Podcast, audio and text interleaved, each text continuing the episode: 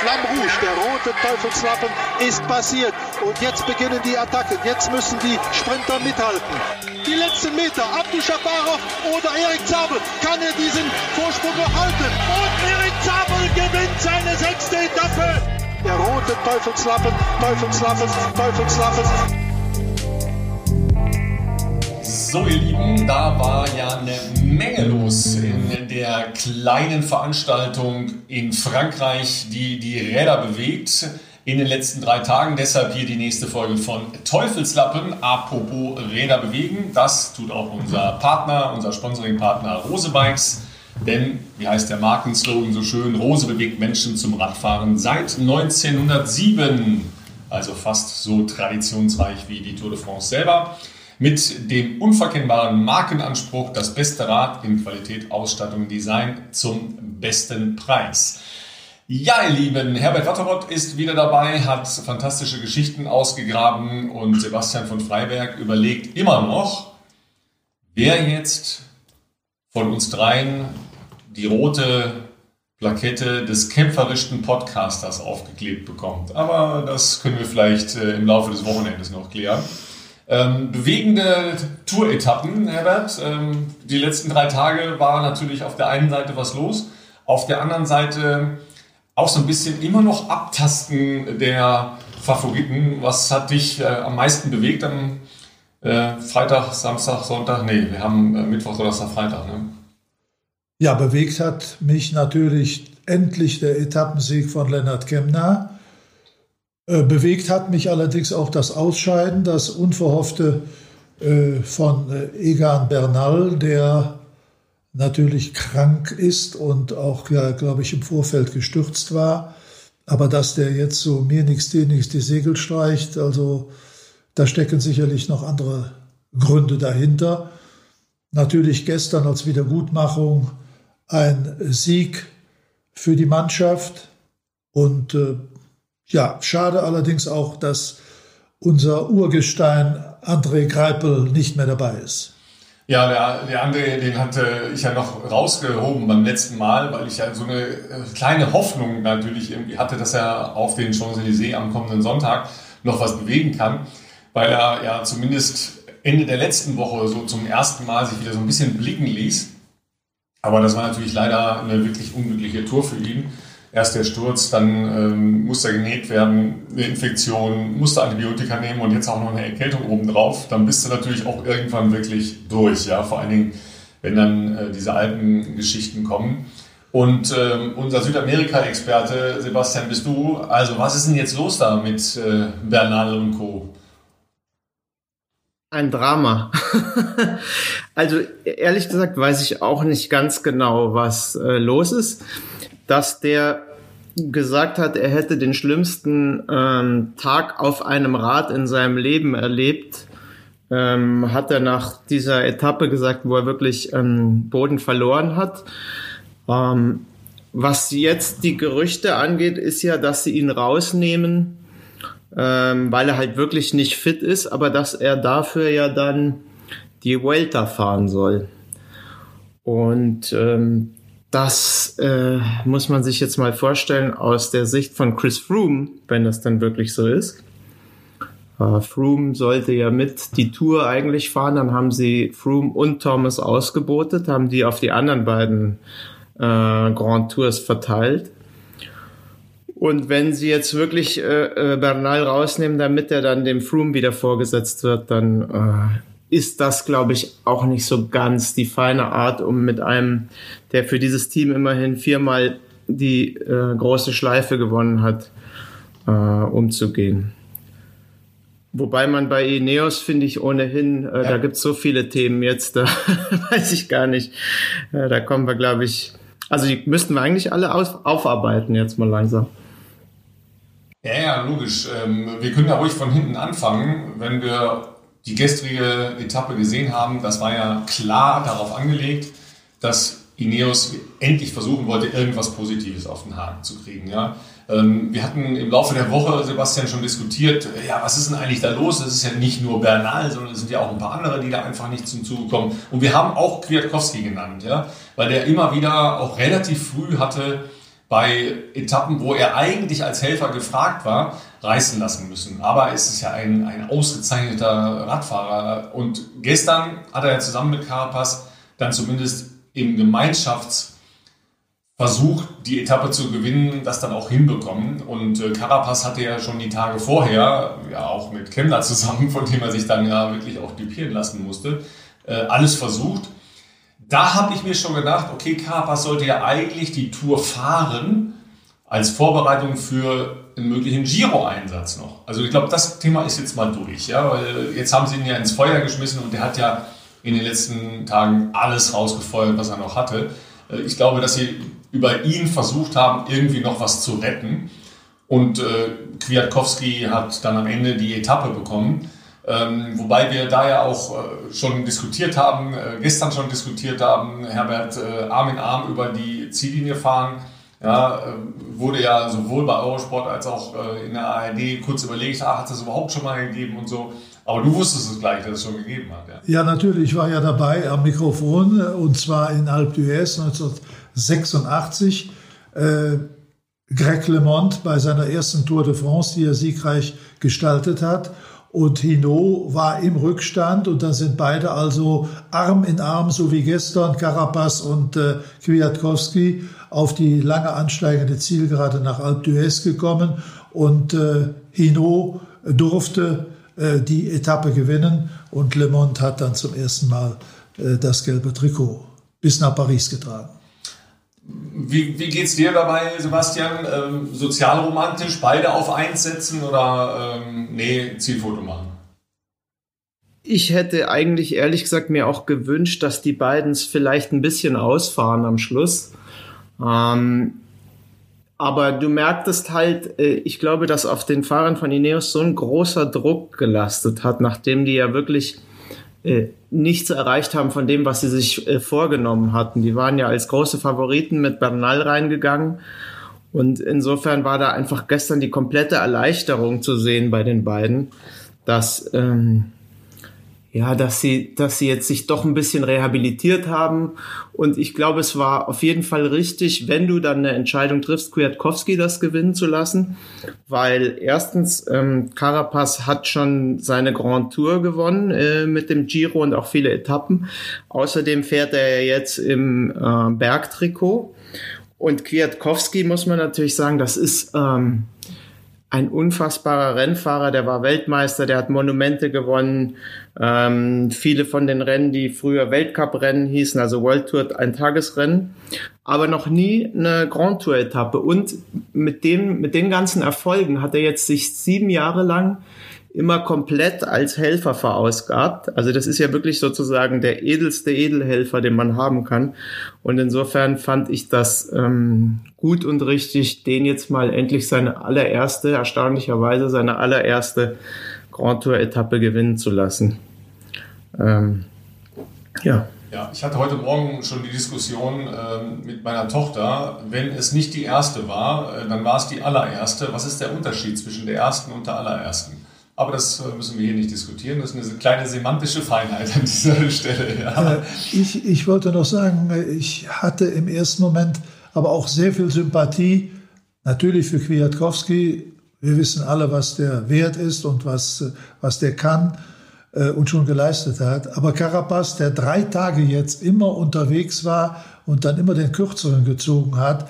Aber gut, äh, Meist ist es ja so, der eine holt das Trikot, der andere, ob nun gelb oder Berg, und der andere gewinnt die Etappe, wobei natürlich die Führung in der Bergwertung auf tönernen Füßen steht. Nicht? Das sind ja nur zwei Pünktchen vor Bogaschar. Nicht? Also da äh, wird ja morgen das Bergzeitfahren entscheiden, äh, ob das so bleibt.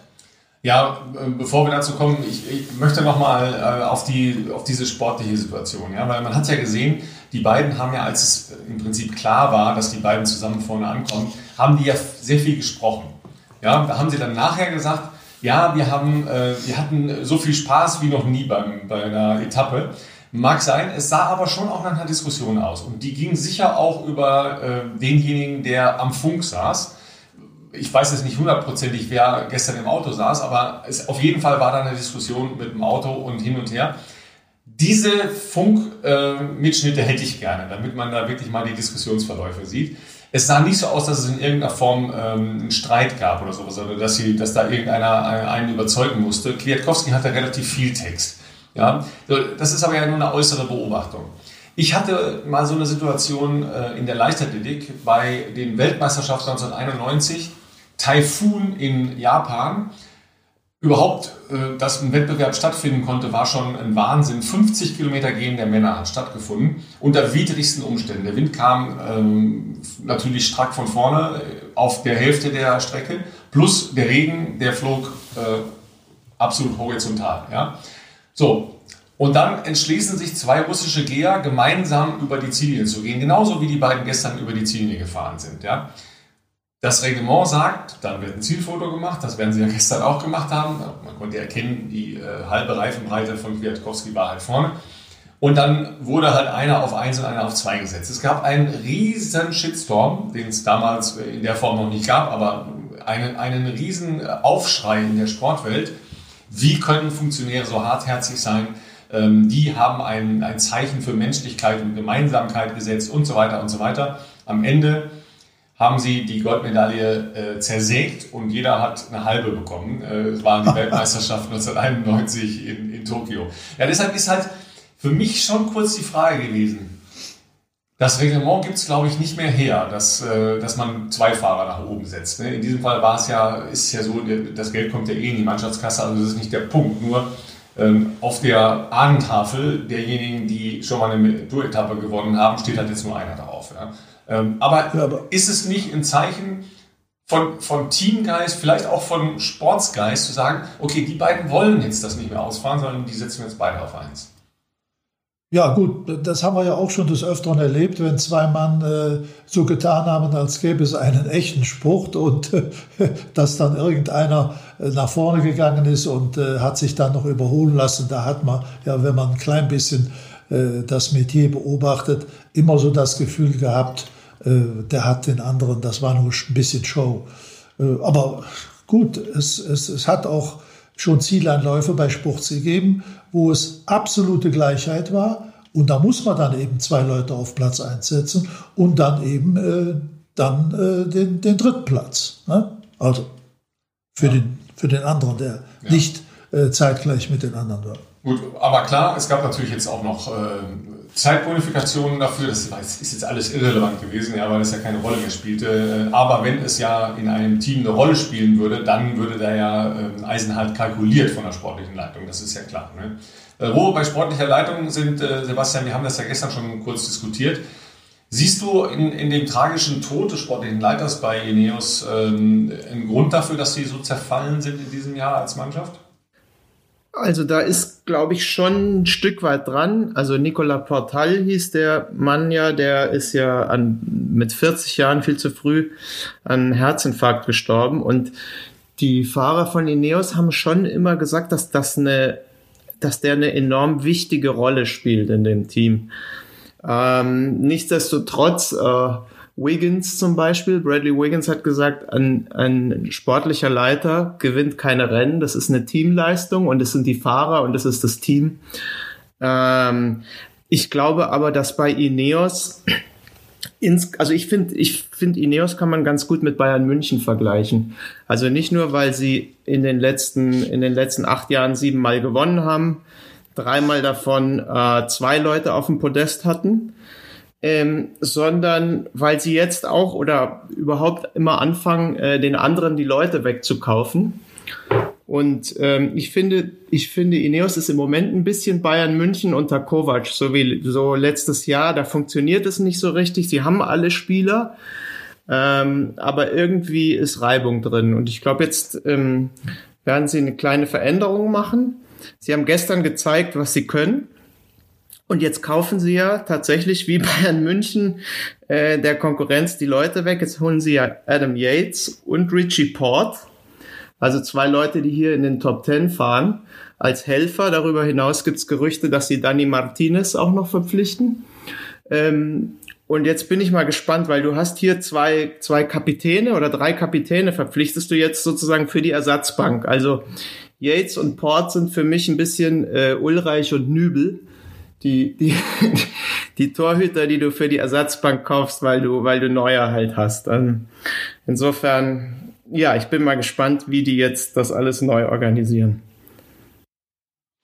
Ja, ist auf jeden Fall eine spannende Entwicklung. Logischerweise, wenn so eine dominierende Mannschaft wie Ineos, äh, Schrägstrich Sky in den letzten Jahren, äh, da eine Schwäche hat oder auch einen Generationswechsel einfach hat. Ne? Das muss ja auch sehen, ja, äh, das ist ja auch ein Punkt. Ne? Aber zum Thema äh, sportlicher Leiter, ich weiß nicht, ob ihr das mitbekommen habt, Merein Seemann, ein äh, Holländer, der mir bisher auch nicht so viel gesagt hat, der ist äh, sportlicher Leiter bei Jumbo, FISMA, und der ist aus der Tour geschmissen worden, äh, war heute die Meldung, und äh, 2000 Franken Strafe, die Geschichte dahinter.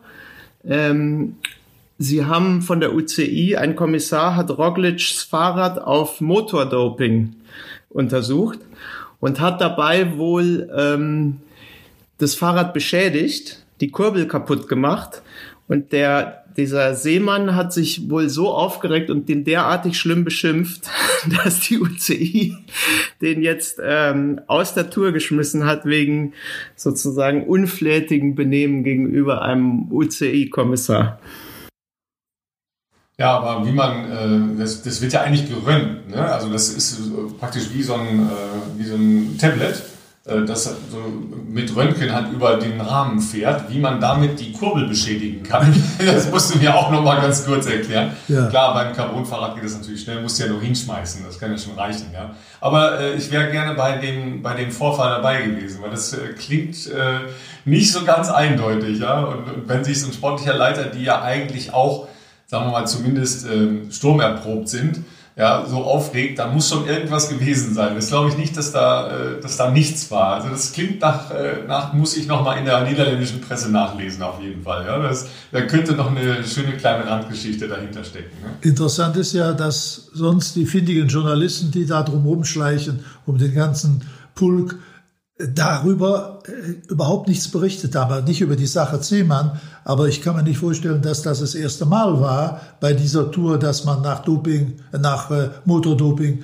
äh, gesucht hat. Nee, nicht? Nee, ganz oft. Also, Bisher ist aber nichts rausgekommen. Bei ne? jeder Etappe. Ja.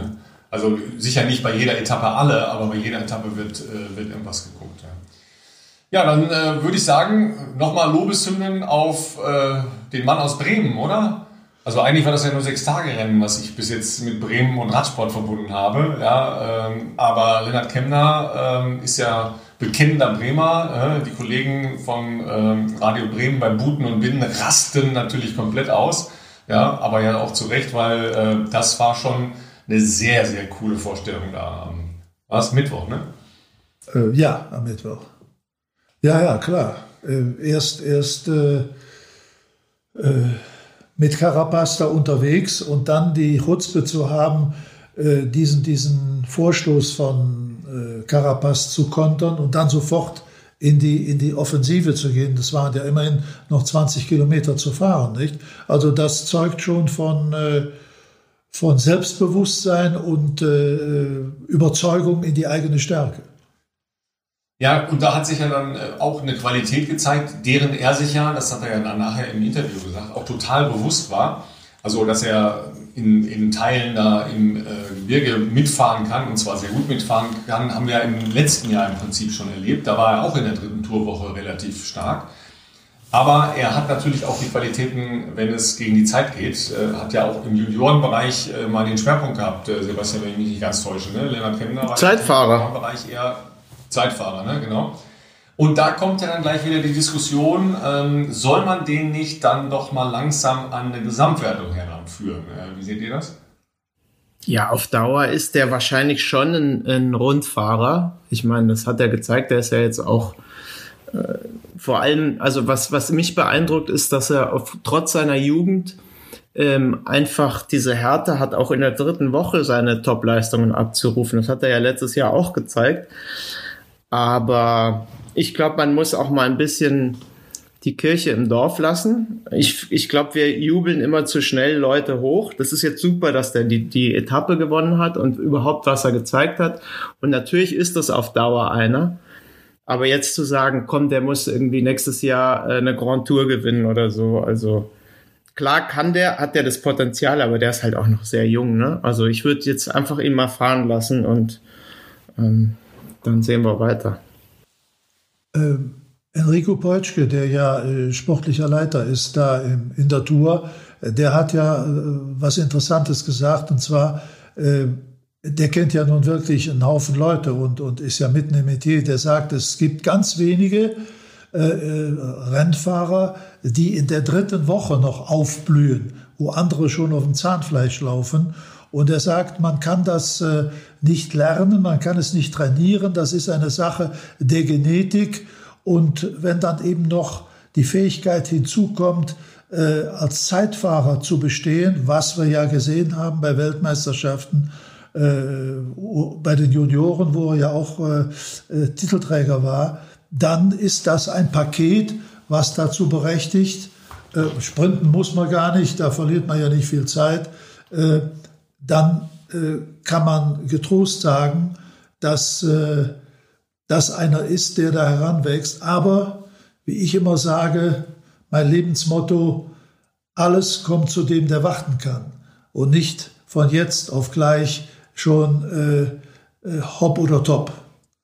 Ja, zumal ja erstmal die erklärte Perspektive für Buchmann ja ist, dass er auf äh, eine entsprechende äh, Grand Tour dann fährt, logischerweise. Wobei man ja auch sagen muss, für Buchmann war ja das Profil der diesjährigen Tour de France ja im Prinzip schon maßgeschneidert, gar keine Frage. Dass jetzt dann dieser unglückliche Sturz da in der Dauphiné dazu kam, das, das ist dann halt einfach mal tragisch und äh, durchkreuzt halt so eine Karriere, das ist ja auch keine Frage. Ähm, auf der anderen Seite weiß man ja nicht, wie die Tour im nächsten Jahr aussieht, äh, weiß nicht, wie es weitergeht.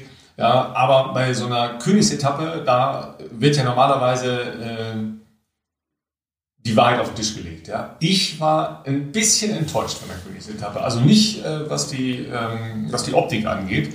Weil da oben äh, das neu asphaltierte Stück auf den Lose, das, das sah so aus, als würde ich gleich hinfahren wollen und, und mal hochfahren wollen, obwohl es ist schon sehr steil gewesen oben. Ja. Aber ähm, es hat eine Menge Bewegung gegeben, aber so eine richtige Hardcore-Attacke hat es da nicht gegeben, äh, aus meiner Sicht. Ja. Wie, wie, habt ihr das gesehen, Herr? Ja gut, Pogacar hat äh, natürlich versucht, mein Favorit, aber der wird es auch nicht mehr machen.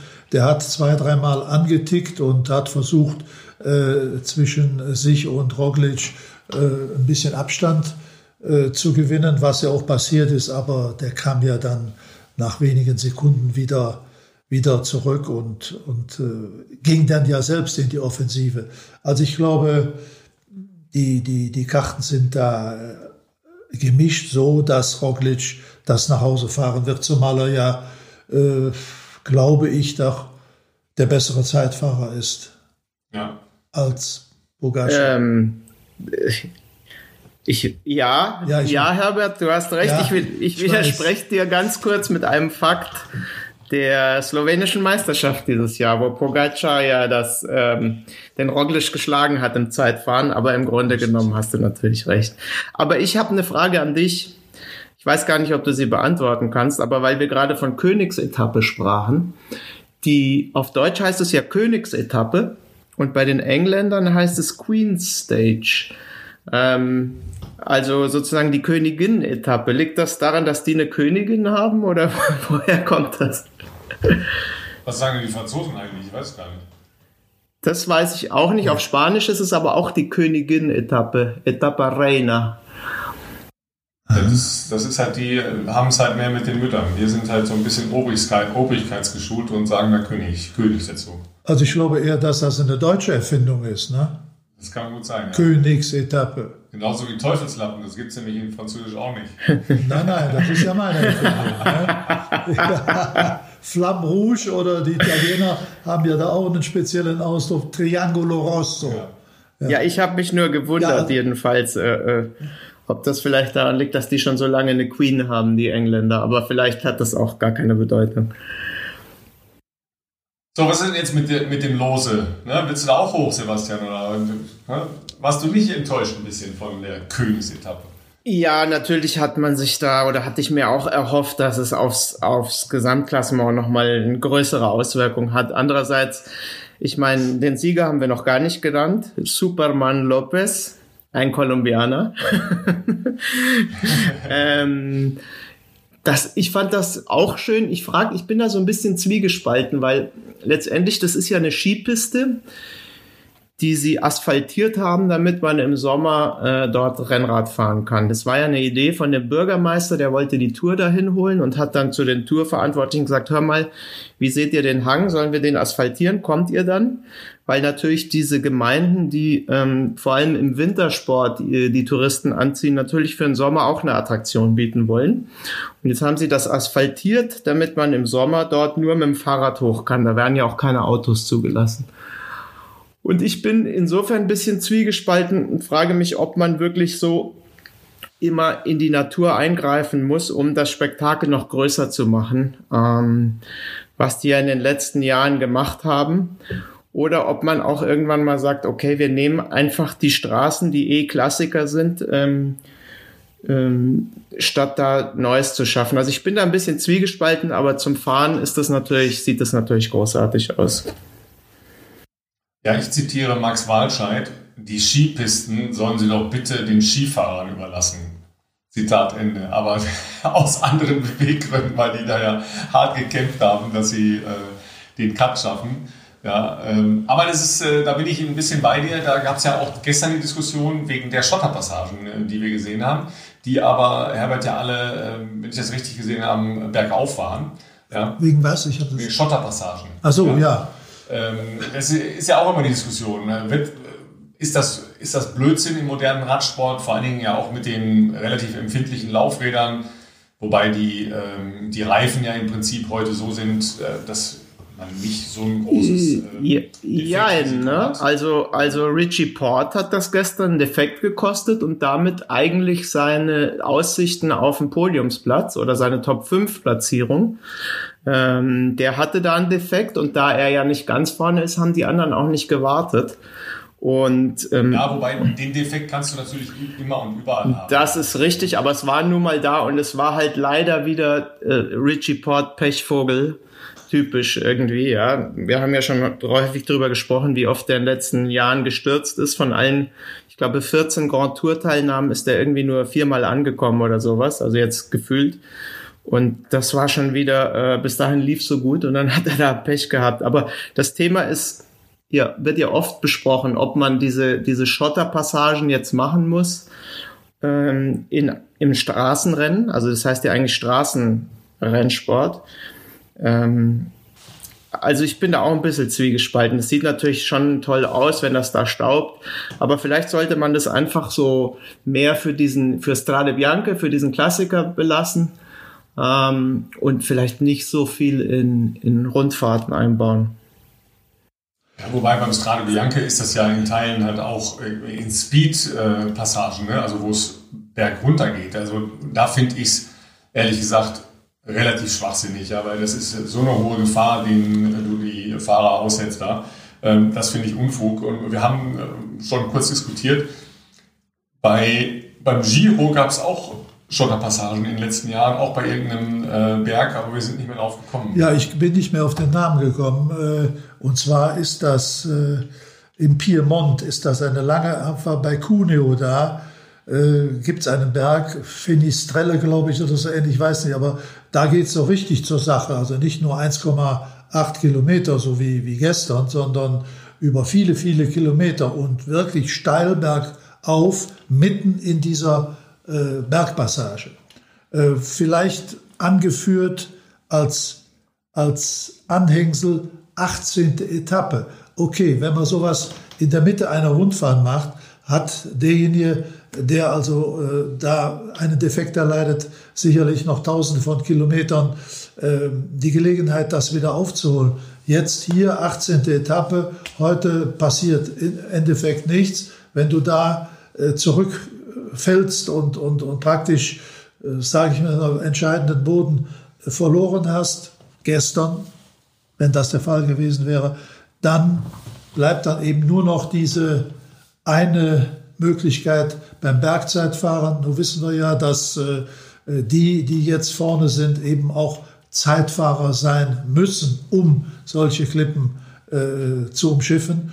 Äh, also da, da, das späte Hineinnehmen äh, dieser Schotterpiste, das, äh, da könnte man noch drüber nachdenken. Nicht? Ja, vielleicht ist es auch einfach ein Promoten der Gravel Bikes. Ne? Äh, da sind wir wieder bei unserem Partner bei, bei Rose, ähm, die mit dem Backroad AL ja ein, ein tolles neues Gravel Bike vorgestellt haben. In den Cycle Stories Episode 5 könnt ihr euch das bei Insta oder YouTube mal angucken, genauso wie die persönliche Geschichte von Marcel Kittel. Aber das ist ja ähm, nicht nur Mode geworden, sondern ja auch für äh, Pendler, wenn die halt irgendwie teilweise Schotterstraßen haben oder äh, in der Stadt sicher auch äh, das bessere äh, Rad als ein Hardcore Straßenrennrad. Aber ähm, dann ist ja halt die Frage, ob man nicht dann gleich sagt, okay, ich habe eine Etappe, die so aussieht und ich äh, kann der Argumentation von Herbert eine Menge abgewinnen, dass man sagt, okay, dann macht man das halt in der ersten Woche ja, um vielleicht eben auch diesen anderen Fahrradtyp zu promoten. Das äh,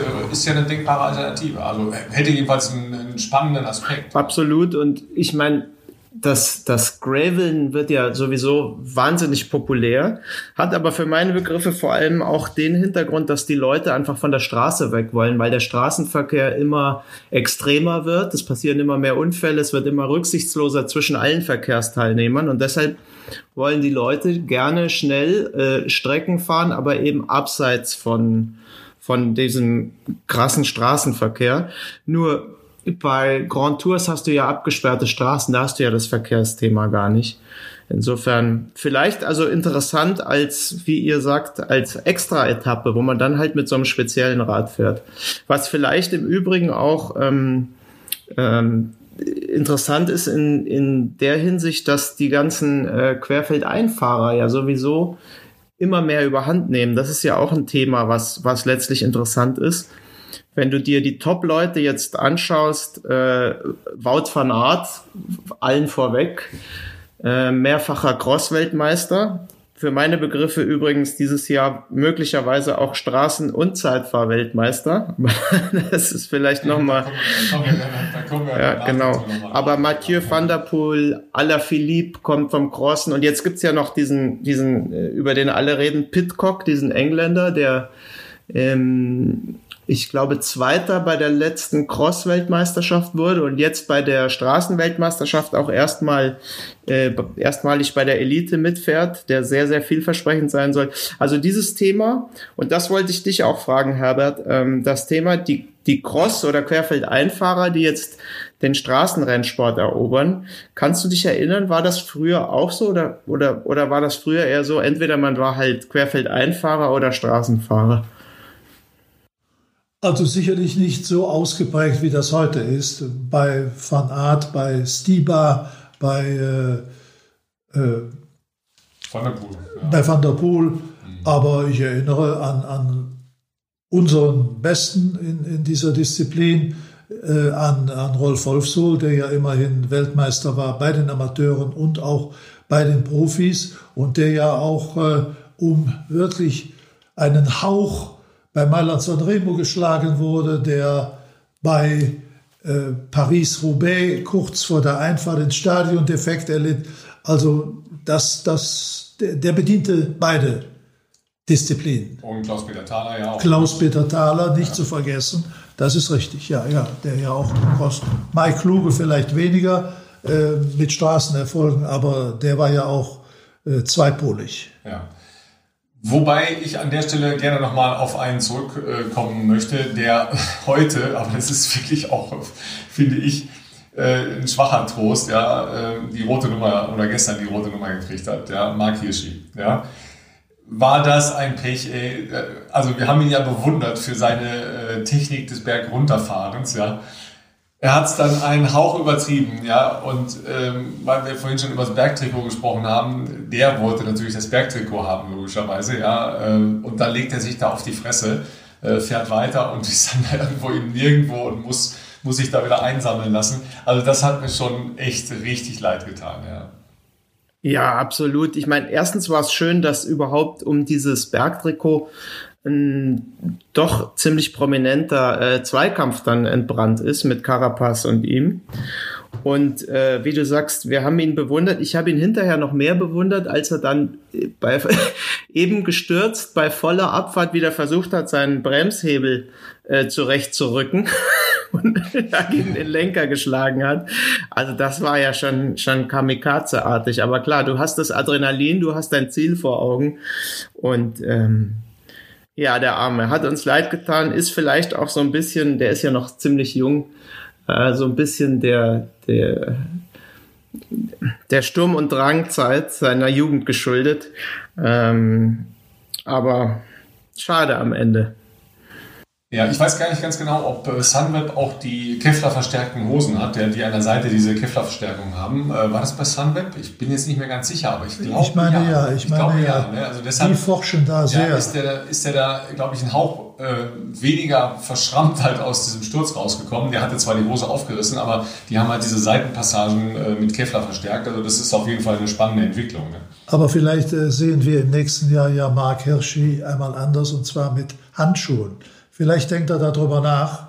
Er ist ja einer der, sagen wir mal, wenigen, äh, die also ohne Handschuhe fahren. Ich habe mir immer überlegt, äh, wenn man schon mal hingefallen ist, äh, als Privatmensch, auf dem Rad, oh, das erste, man streckt ja die, die Hände aus. Und wenn man dann die Innenflächen aufgerissen hat, das, das ist ja, das ist ja so schlimm, wenn am nächsten Tag man wieder eine Etappe fahren muss, jetzt als Profi, und der Schweiß rinnt vom Unterarm auf die Handfläche und das brennt.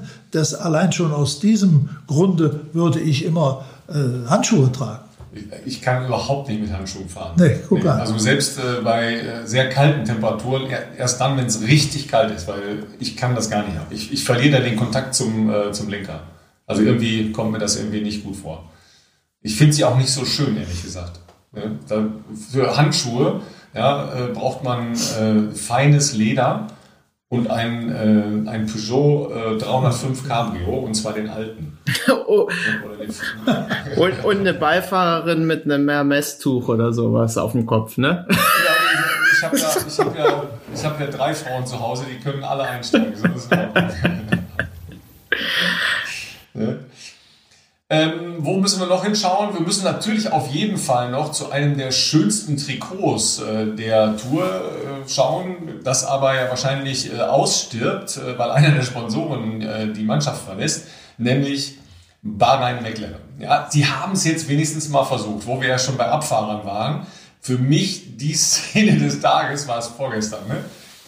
als der Moritz da äh, eingenordet worden ist von äh, einem seiner Teamkollegen, weil er zu schnell den Berg runtergefahren ist und die dahinter auch alle im Wind fuhren. Ja? Und Moritz so, äh, sorry, ich kann nicht langsamer, ja, und mit, mit 95 km/h da den Berg runtergekachelt ist. Meine Szene des Tages, ja, also erstmal finde ich das Trikot super schön. Äh, aber das ist ja eine persönliche Geschichte. Aber Moritz wird zusammengefaltet dafür, dass er zu schnell als erster vorne runterfährt. Das fand ich sehr, sehr geil. Äh, war einer der erfahrenen Buben da in, in der Mannschaft. Ne? Die Qualitäten hat er ja letztes Jahr schon bewiesen Absolut. bei der Deutschlandrundfahrt, genau, genau. die er gewonnen hat. Und noch ein Slowene. Die können offensichtlich einfach sehr gut den Berg rauf, aber auch den Berg runterfahren. Also das Trikot, äh, weil du es ansprichst, wird es ja wahrscheinlich in der Form nicht mehr geben nächstes Jahr, weil McLaren ja aussteigt. Und dieses Papaya-Orange ist ja dem geschuldet, denn, denn der McLaren, der diese Rennautos erfunden hat, ähm, der kommt aus Neuseeland und äh, daher diese Papaya-Farbe, die ja seine Lieblingsfarbe ist. Ähm, und ich glaube, wenn McLaren jetzt aussteigt, werden sie halt wieder dann, denke ich mal, die Farbe ändern. Ja, aber es ging ja sportlich äh, logischerweise nicht um Moritz. War für mich nur eine, eine herzergreifende und wirklich Sinn. Ich habe äh, lachend auf dem Sofa gesessen.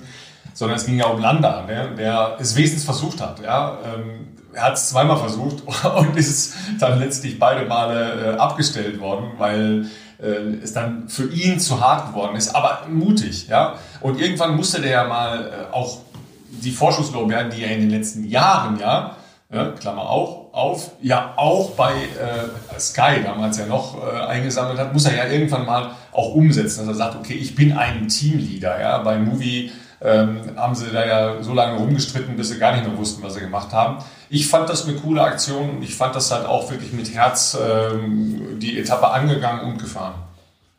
Äh, ich wollte noch was äh, anmerken. Zum Glück haben wir bisher keinen positiven Dopingfall, obwohl ja jeden Tag kontrolliert wird. Der Träger des gelben Trikots, zwei weitere und dann auch noch äh, zwei ausgeloste. Und äh, da wir vorgestern in Meribel waren, äh, kommt mir äh, eine äh, Situation entgegen oder in den Sinn, äh, das war 2006. Da fuhr ein gewisser Floyd Landis damals mit und da ging die Etappe auch nach Morsin.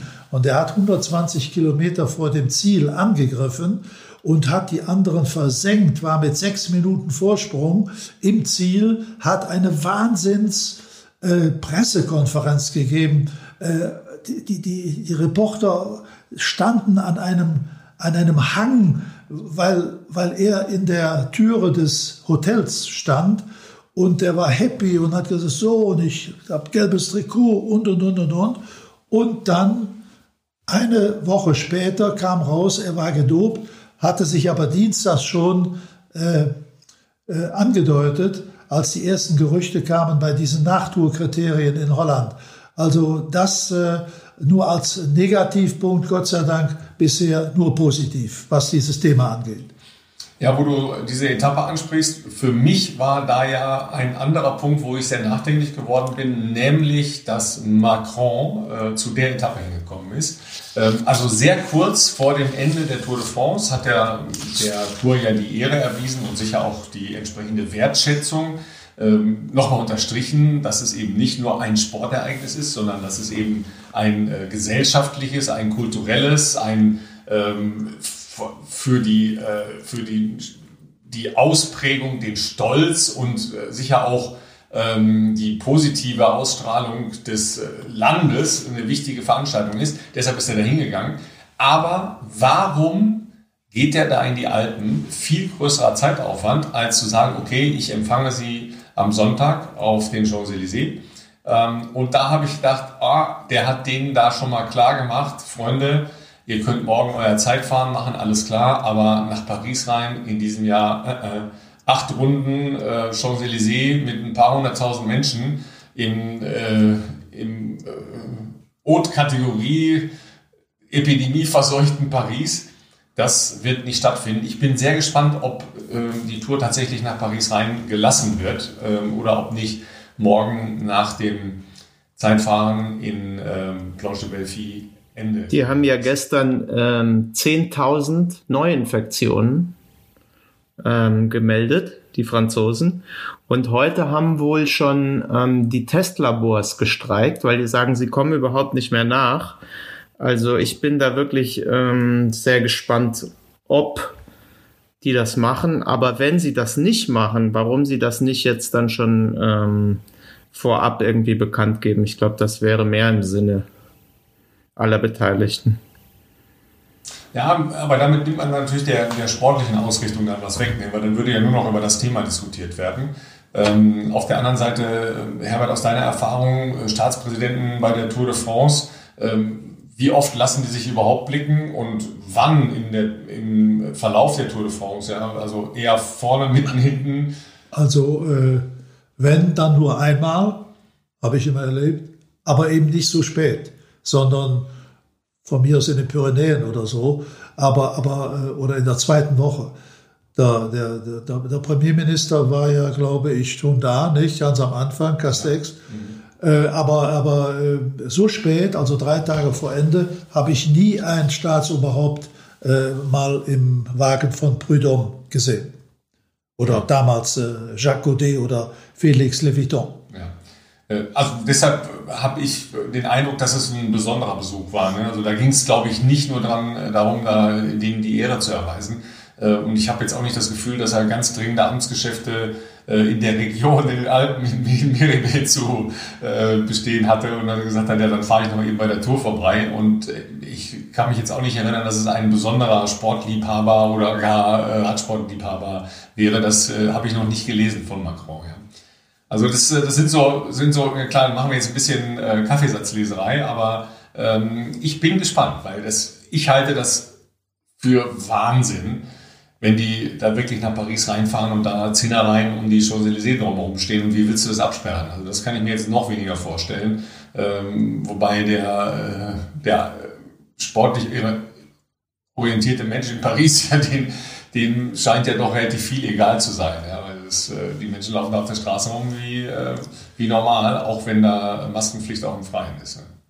Ne? Ralf, du hast eingangs gesagt, was, was ist an gravierendem einem aufgefallen, an Menschen, an Ereignissen am Anfang unseres Gespräches. Mir ist jetzt noch eingefallen, das würde ich gerne nur noch kurz sagen, ein gewisser Sepp Kuss oder Sepp Kass, ja. sicherlich auch nicht nur mein Liebling, sondern der von, von äh, Sebastian und von dir. Ein junger Mann. Äh, und gestern haben wir äh, einen kleinen Film gesehen in der ARD-Übertragung, dass der also in Colorado geboren wurde, was ich zwar wusste, aber dass der Eishockeyspieler war, tolle Aufnahmen, wie der da spielt. Und dann äh, sein äh, Vater war Trainer der Skilangläufer und der hat immer gesagt, du musst hier beim Skilanglauf mitmachen. Das hat ihm aber dann nicht gefallen. Und seine Mutter war also die treibende Kraft, weil sie ein großer Fan von Radsport ist. Und insofern ist er dann doch zum Radsport gekommen und gelandet. Und Col de la Lose, da war für ihn ja auch was los, denn er war immerhin Vierter. Ja, vor allen Dingen, da hatte ich ja kurz äh, den Eindruck, dass er aus Versehen ein bisschen zu schnell gefahren ist in der einen Passage, wo er plötzlich weg war und dann nochmal ein ganz kurzes Signal aus dem Auto kam, äh, Entschuldigung, wir brauchen dich da hinten noch. Ja? Also das, da hatte man ja schon den Eindruck, dass er das hätte easy gewinnen können, dieses Teilstück. Ja, der ist großartig, wie überhaupt ich meine, du könntest ja eigentlich die ganze Jumbo-Fisma-Mannschaft durchgehen und jeden einzeln würdigen. Äh, großartig wie der am Berg, ähm, also wie fit der ist, ja, der könnte wahrscheinlich selber auch irgendwo Kapitän sein. Dann Wout van Aert haben wir schon mehrfach besprochen, aber auch, auch gestern, ja, Wout van Aert am Schluss nochmal gesprintet. Ähm, um diese, diese letzten äh, vier Sekunden Zeitbonifikation zu nehmen, damit die Pogacar nicht äh, vor, vor ähm, Roglic nimmt. Ja, also auch da. Und jetzt finde ich, müssen wir auch noch mal über einen sprechen, wenn wir bei denen sind. Tony Martin. Ähm, finde ich unglaublich. Ähm, also ich finde, dass das Jumbo Fismas Erfolg schon auch sehr groß äh, mit Tony Martin zusammenhängt, wenn du dir anschaust, dass der eigentlich jede Etappe ähm, die erste Hälfte komplett vor dem Feld alleine vorne wegfährt oder die oder den Zug zieht. Ähm, und und wie der sich da in den Dienst stellt, ich meine, der ist viermal Zeitfahrweltmeister, ja, das ist ein, also ein ganz großer und ohne Murren macht er da die Arbeit jeden Tag und jetzt haben sie angeblich, äh, fährt er den Giro auch noch, also das finde ich schon, finde ich schon sehr beeindruckend. Im Übrigen, ja, der lässt ja, der lässt ja die äh, Weltmeisterschaften weg, ja, ist da ja nicht aufgestellt worden, genauso äh, Buchmann auch nicht. Ja, wird trotzdem eine spannende äh, deutsche Mannschaft werden da. Aber ähm, bei Toni Martin ähm, muss man ja auch sehen, er hat ja gesagt, ich verlängere noch ein Jahr und es kommt keine andere Mannschaft in Frage als äh, Jumbo Wismar für mich. Also da, da ist ja offensichtlich ein äh, wechselseitiges Respekts- und ähm, Sympathieverhältnis da. Und ähm, ich erinnere mich an eine Geschichte, die Rolf Aldag erzählt hat. Als sportlicher Leiter hat er gesagt, dieser Typ macht einen beim Teamtraining wahnsinnig, weil der fährt nicht in der Formation. Der fährt seine vorgegebene Wattleistung und macht das so, dass er entweder 50 Meter vor der Mannschaft fährt oder 100 Meter dahinter. Das heißt, der, der, der macht nie mit den anderen zusammen, sondern der sagt, nee, das bringt mir nichts, weil wenn ich jetzt hier mit äh, 10, 12 Leuten zusammen rumkurbel, das, da habe ich überhaupt keinen Trainingseffekt, sondern ich muss auf meine Wattwerte schauen und dann hast du immer deine Gruppe, die da gemeinsam trainiert und Toni Martin fährt entweder vorne weg oder hin, hin, hinterher und äh, sagt Rolf Alter, der macht einen wahnsinnig damit. Aber dann kann man eben auch bei der Tour de France stundenlang vorne fahren ja, und äh, den gesamten Zug da durch äh, Frankreich ziehen. Übrigens, ähm, ich muss vielleicht noch mal zu dem zu, zu der zu der Fauna zurückkommen, die mich ja über die Tour immer wieder beschäftigt hat. Ich habe nämlich ähm, die Engländer, die, die englischen Eurosport-Kommentar gehört zuletzt und habe mich sehr gefreut, dass die da auch nämlich drauf eingegangen sind. Und weil wir eben gerade bei Jumbo sind, die sagen nämlich The Jumbo Wasps, also die, die Jumbo Wespen. Das hat mir eigentlich sehr gut gefallen, um das nochmal rund zu machen. Und tatsächlich haben sie, ähm, ich habe ja neulich Schachmann ähm, Wackeldackel-Style genannt ähm, und fand das eigentlich nicht passen, weil er ja so eine tolle Leistung bringt. Aber die Engländer bei Eurosport haben auch gesagt, The Bobble Dog Style of Schachmann. Und dann habe ich nachgeschlagen, wusste bis dahin gar nicht, Bobble Dog ist tatsächlich das englische Wort für Wackeldackel. Ja, wobei äh, ich möchte auch noch auf eine besondere Aussprache äh, zurückkommen. Äh, Jens Vogt, der ja bei Eurosport kommentiert und relativ viele äh, sagen wir mal, eigene Aussprachen hat. Äh, Karapatsch ist, äh, ist eins davon, aber weil wir bei Jumbo sind, wollte ich natürlich auf Dumoulin äh, kommen, ja, also Tom Dumoulin, der für mich ja auch wirklich sensationell sich in, in die Mannschaftsthematik einbringt. Ist ja das Aushängeschild der Niederländer als Niederländer in einer niederländischen Mannschaft. Ist jahrelang als Teamkapitän gefahren, nicht nur glücklich, dann lange verletzt gewesen, Knieprobleme und so weiter, kommt jetzt zurück. Aber auch der, wie der sich da in den Dienst der Mannschaft stellt, weil in der Regel, wenn Toni Martin rausgeht, dann übernimmt er. Ja, und macht die Basisarbeit, bevor dann Kass kommt. Ja, und Roglic, äh, der da immer mit der Nähmaschine hinterher äh, kommt, ja, so lange bis dann der Kommissär kommt und äh, seinen äh, Kurbellager kaputt macht. Ja, also so ist er zu schlagen.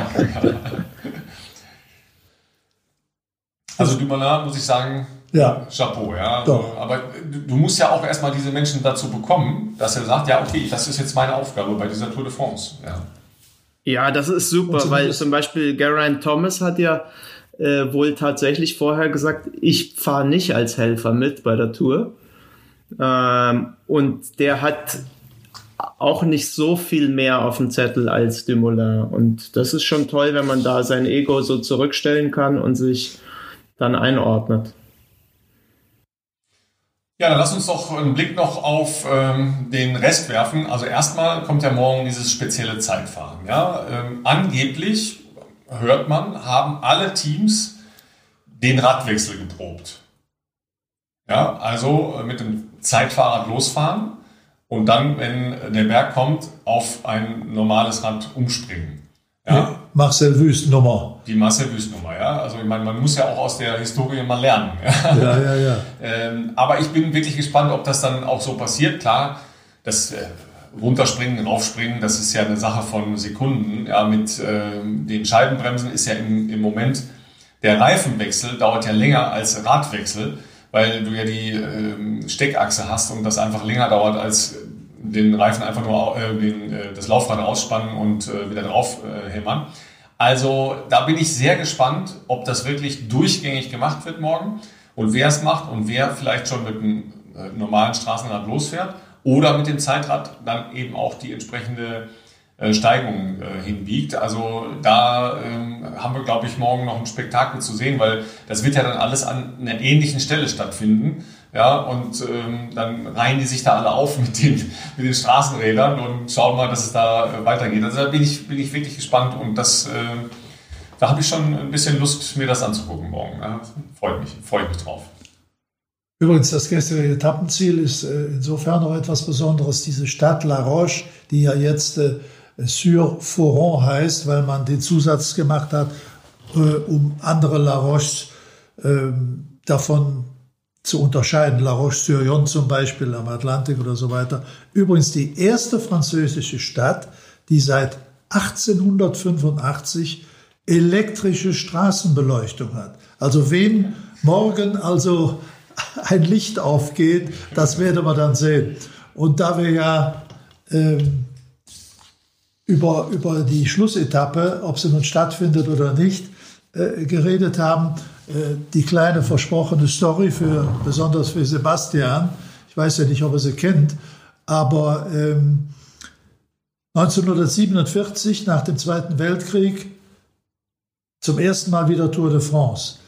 Äh, ein Italiener, Pierre Brambilla, war bis zur letzten Etappe, bis vor die Tore von Paris, im gelben Trikot, hatte 33 Sekunden Vorsprung vor seinem Landsmann Ronconi und über drei Minuten vor einem gewissen Jean Robic aus Frankreich.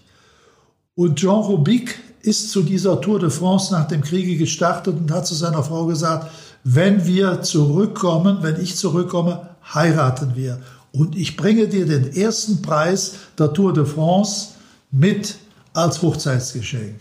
Und damals akzeptiert, aber nicht festgeschrieben, so wie das heute ja immer der Fall ist, kein Angriff mehr auf der letzten Etappe. Was macht Jean Robic? 146 Kilometer vor dem Ziel greift er an. Brambilla war total äh, schockiert, hat 13 Minuten verloren bis ins Ziel nach Paris und verlor am letzten Tag noch das gelbe Trikot. Und Jean Robic war also Sieger der Tour de France. Jetzt kommt's.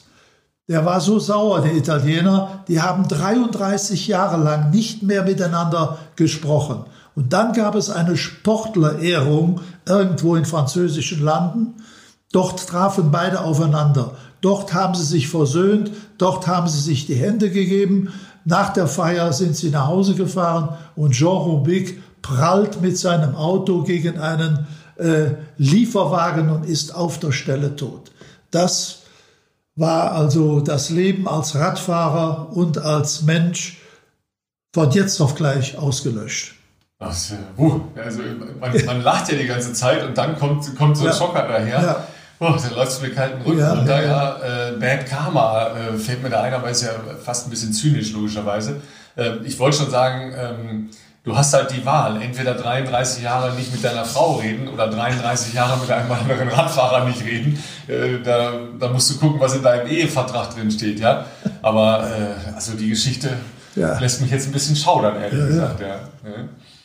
Wunderbar. Ja, fantastisch. Große ja, Geschichte. Aber fantastisch, wieder, genau, wieder eine dieser un, unglaublichen ähm, menschelnden Geschichten, die diese Tour mit sich bringt. Das fehlt mir noch ein bisschen, äh, obwohl, sagen wir mal so, der Hirschi äh, ist für mich so ein bisschen diese menschelnde Geschichte da, das gefällt mir gut. Ähm, über den möchte man eigentlich noch mehr erfahren ja, und äh, den, den mal auch so länger sprechen hören ähm, war das, glaube ich, ein ganz aufgeweckter Vielleicht ähm, zwei Zitate dazu, zu dem Menschelnden und auch, weil wir es gerade von Familiengeschichten hatten. Äh, zum einen Rigoberto Uran, der gefragt wurde, ob das nicht jetzt wahnsinnig stressig sei, da ähm, mitzuhalten mit den äh, jetzt im Gesamtklassement hat gesagt, äh, das ist kein Stress für mich, den gibt's nicht auf dem Rad. Stress für mich ist meine Mutter zu pflegen. Und das andere, was äh, vielleicht nochmal, um mit dem Mann vielleicht jetzt nochmal zu schließen, den ihr am Anfang genannt habt, äh, André Greipel, der ja aussteigen musste, aber wirklich bis zum, äh, bis zum bittersten gekämpft hat, den wir ja dafür auch immer bewundert haben, der hat nach dem Ausstieg angeblich gesagt, ähm, ich bin, ich bin Vater, Familienvater und muss meinen Kindern ähm, zeigen, dass man nie aufgibt, nur wenn man wirklich einfach nichts mehr zu geben hat. Und äh, mit diesem Satz ist er angeblich dann ausgestiegen, nachdem er ja Infekt und Verletzung und was noch alles hatte. Ja, dem ist ja quasi nichts mehr hinzuzufügen. Ein wunderbares Schlusswort von André Greipel.